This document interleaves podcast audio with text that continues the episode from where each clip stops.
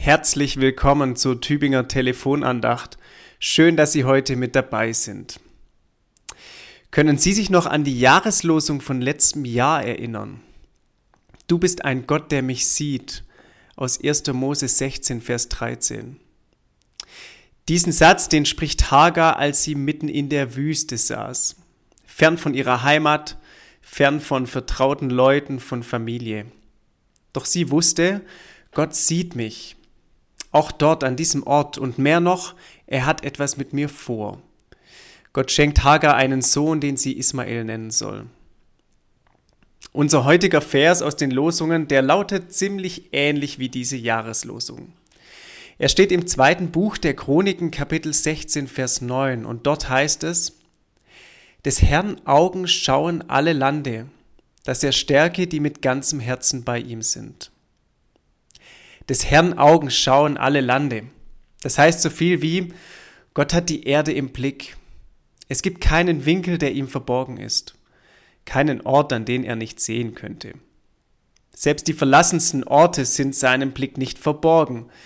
Das gilt auch für die Wüste, in der Hagar saß. Das gilt auch für die Orte, an denen wir uns heute befinden. Unsere eigenen vier Wände, mein Zuhause, dieser Ort, an dem ich mich gerade aufhalte. Und ganz egal, ob immer mal wieder Besuch vorbeikommt oder ob ich allein bin, Gott sieht mich. Er sieht dich dort an diesem Ort. Doch unser Bibelvers ist noch nicht zu Ende. Es heißt weiter, des Herrn Augen schauen alle Lande, dass er stärke, die mit dem ganzen Herzen bei ihm sind. Gottes Blick stärkt uns also. Wie ist das zu verstehen? Wir alle kennen ganz unterschiedliche Blicke von Menschen. Da ist dieser eine Mensch, der uns immer wieder kritisch anschaut. Oder der andere Mensch, der uns vielleicht gar nicht wahrnimmt, durch uns hindurchschaut. Oder die dritte Person, die schon von weitem mir zulächelt, ein strahlendes Leuchten in den Augen hat. Blicke, die machen etwas mit uns. Gottes Blick macht auch etwas mit uns. Er stärkt uns. Dieser Blick sagt, ich sehe dich dort, wo du gerade bist und du bist wertvoll.